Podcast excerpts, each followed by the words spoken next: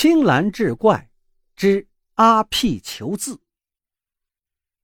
阿屁手头攒了一笔钱，寻思着拿这些钱干点什么。刚好老家大红村盛产辣椒，于是他因地制宜开了一家制作腌辣椒的手工作坊，并绞尽脑汁的想出了一个响当当的名字，叫“红太阳辣椒加工厂”，希望工厂像红太阳一样蒸蒸日上。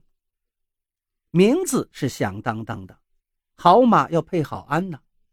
招牌上的字当然也不能逊色，必须用名家墨宝。赶巧的是，名家也是现成的。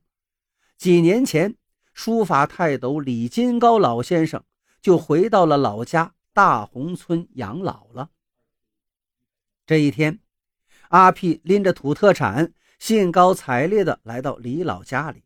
毕恭毕敬地说道：“李叔啊，我想请您帮忙写个厂名，做成招牌，也能沾沾您的名气，让我们这个小厂神气神气。”李老笑呵呵地说道：“行啊，一个字五千块。”阿屁当时吓了一跳，一个字五千块，八个字就得四万呢，这可真是天价呀！李老跟他解释：“按照目前的市场行情啊，他的字就值这个价。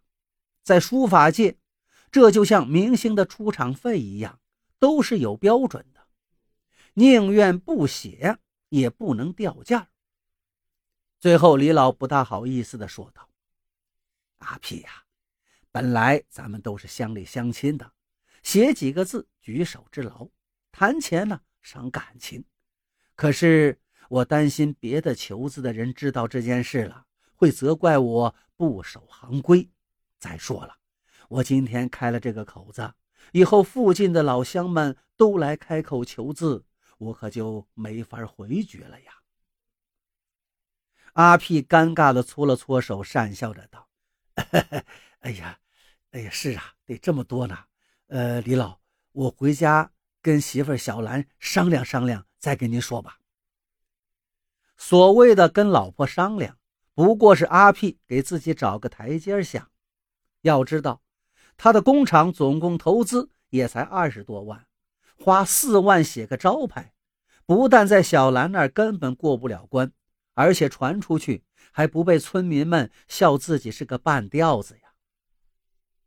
阿屁只能扫兴而归了。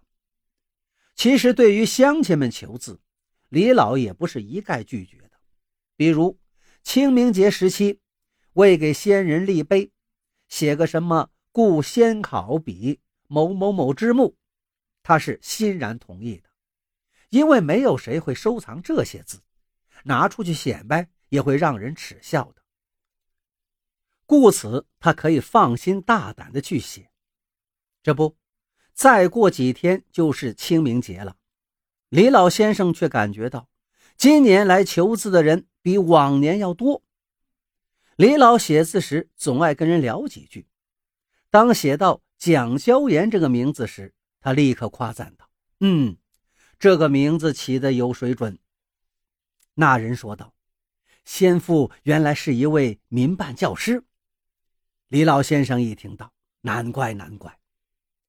当写到一个叫柳腊妹的名字时，李老先生呵呵笑着道：“嘿嘿，这个名字很有点农家味道啊。”有一次，有个隔壁村的人也来求字，当看到名字叫顾敞鹏时，李老先生有点疑惑了：“还有用‘厂’字起名字的？”那人解释道：“早些年间，乡下的人给的名字都是胡乱起的。”并没有什么实际含义，也许是“广”字漏掉了一个点而已。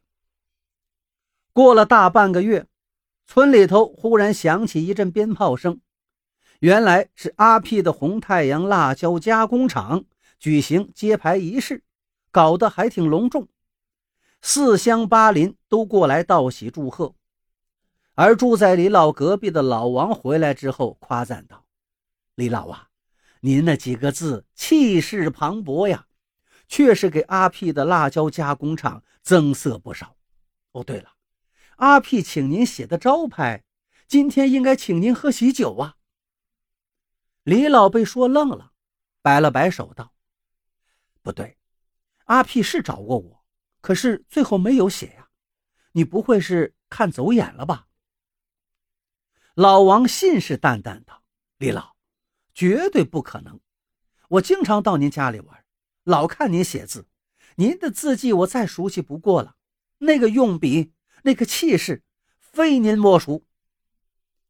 几句话把李老说的疑心顿起，他拄着拐杖来到阿屁的工厂前，仔细一看上面的招牌，千真万确是自己的笔迹呀。这可就奇怪了。阿屁是怎么弄到自己的字呢？李老爷懒得找阿屁问了，知道问他也不会说，也是白问。